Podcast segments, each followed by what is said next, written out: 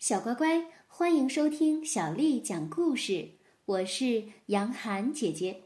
今天，杨涵姐姐继续为你讲的是《画给儿童的包公探案故事之包文正赶考》第三集。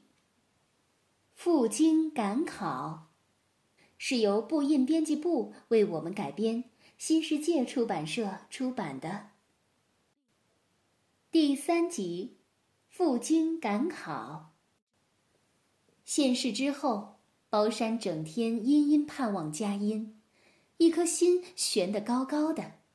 这天天还未亮，只听见包家院前一阵喧哗。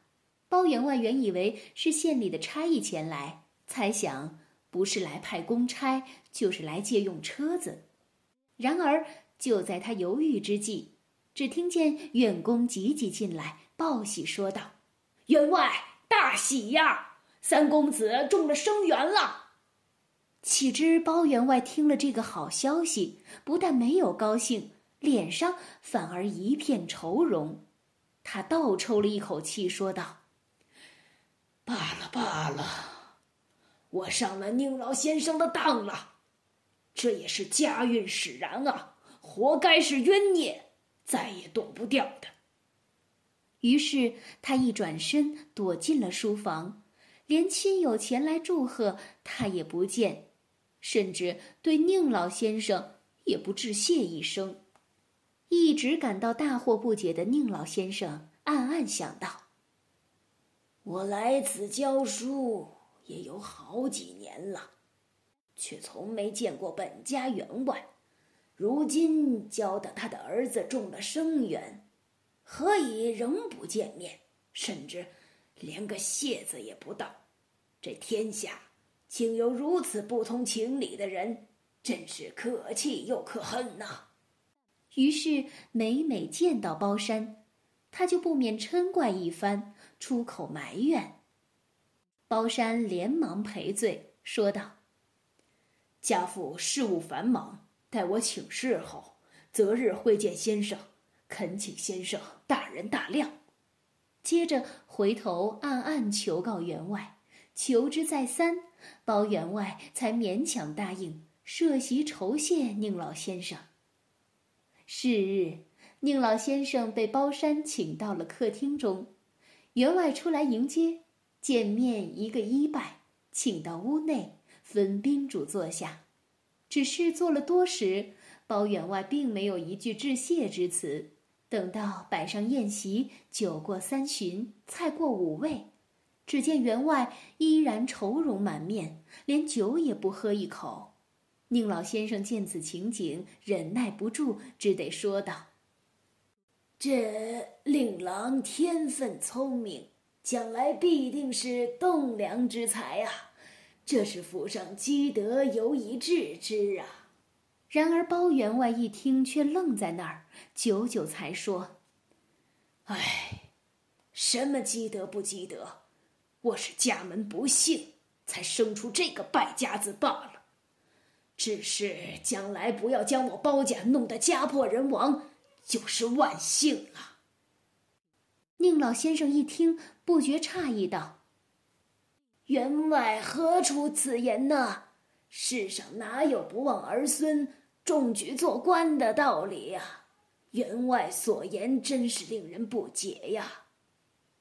包员外无奈，只得将三黑出生之时他所做的噩梦说了一遍。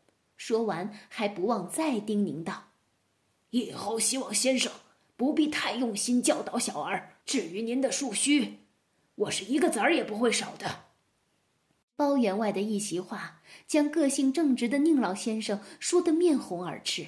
他很不高兴地说：“如此说来，令郎您是叫他不再复考了？”员外连声说：“是不考，不考了。”宁老先生再也按耐不住，勃然大怒道：“当初你的儿子叫我教，原是由得你的。”如今我的徒弟叫他考，却是由得我的。以后不要你管，我自有主张就是了。说完，便怒气冲冲的起身，不等酒菜上完，就拂袖而去了。话说，一个谢师之宴，弄得不欢而散。从此，宁老先生再也不与包员外见面了，凡事只和包山商量。如此这般，转眼间又到了乡试年头。这回全是宁老先生做主，他与包山一同商议，硬是叫包拯前往复试。到了挂榜之期，谁知包拯又高高的中了乡魁。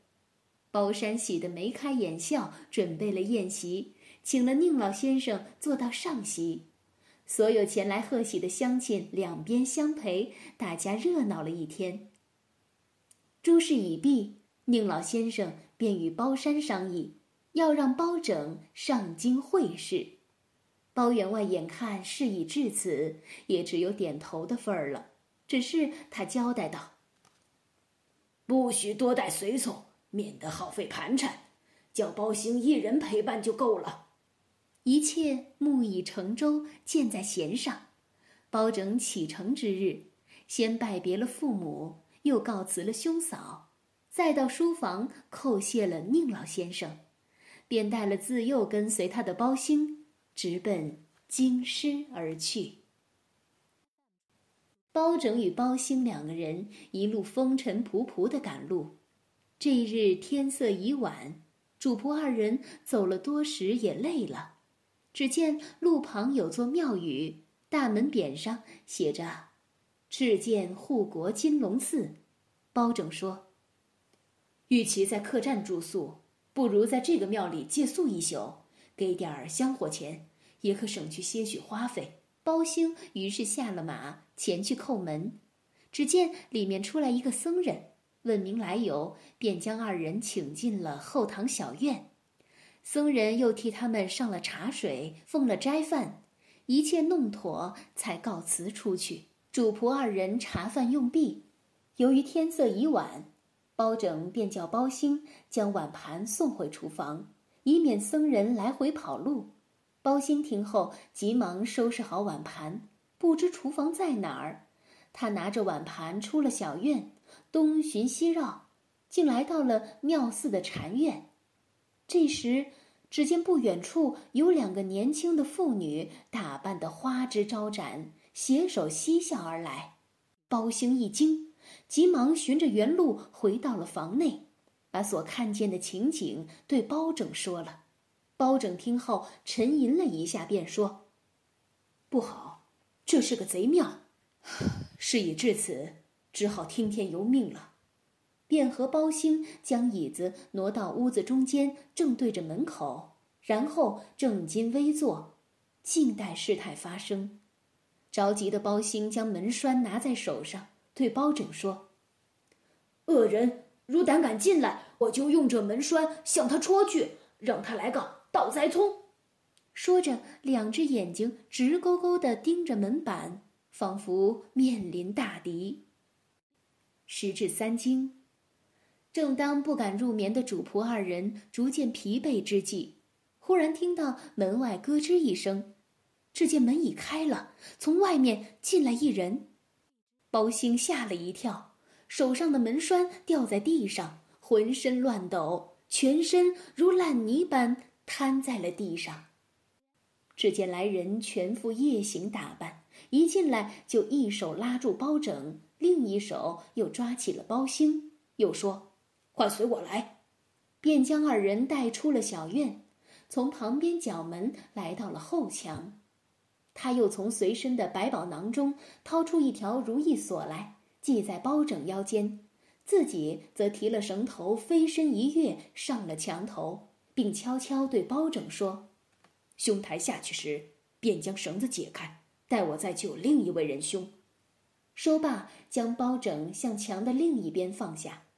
包拯两脚落地，急忙解开绳索，来人提了上去，又将包兴救了出来，然后低声说道：“你主仆二人现在就逃命去吧。”墙外的包拯连忙抱拳问道：“敢问侠士大名？”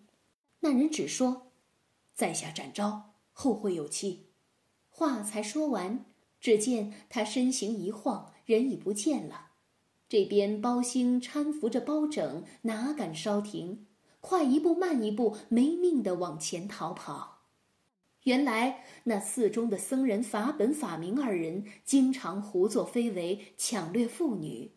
住持老和尚看不过去，责骂了二人几句，二人不服，竟将老和尚杀了。南侠展昭就是为了查明案情而潜入这庙里的。这天夜里，展昭跃进庙墙，正巧看见两个恶僧正和四五个妇女在阁里饮酒作乐。只听见一个恶僧说：“待三更之后，再去收拾后院那个举子。”后院的举子指的就是包拯。展昭暗想：“我何不先救后院那无辜的人，再来收拾这些恶僧呢？”一个转念，他就来到了后院，救出了惶惶如临大敌的包拯主仆二人。小乖乖，今天的故事就为你讲到这儿了。包拯究竟能不能顺利的进京复试呢？在下一集当中，我们接着来听故事。接下来我要为你读的是清朝诗人龚自珍写的《己亥杂诗》。《己亥杂诗》，清，龚自珍。九州生气恃风雷，万马齐喑究可哀。我劝天公重抖擞，不拘一格降人才。《己亥杂诗》清·龚自珍。九州生气恃风雷，万马齐喑究可哀。我劝天公重抖擞，不拘一格降人才。小乖乖，晚安。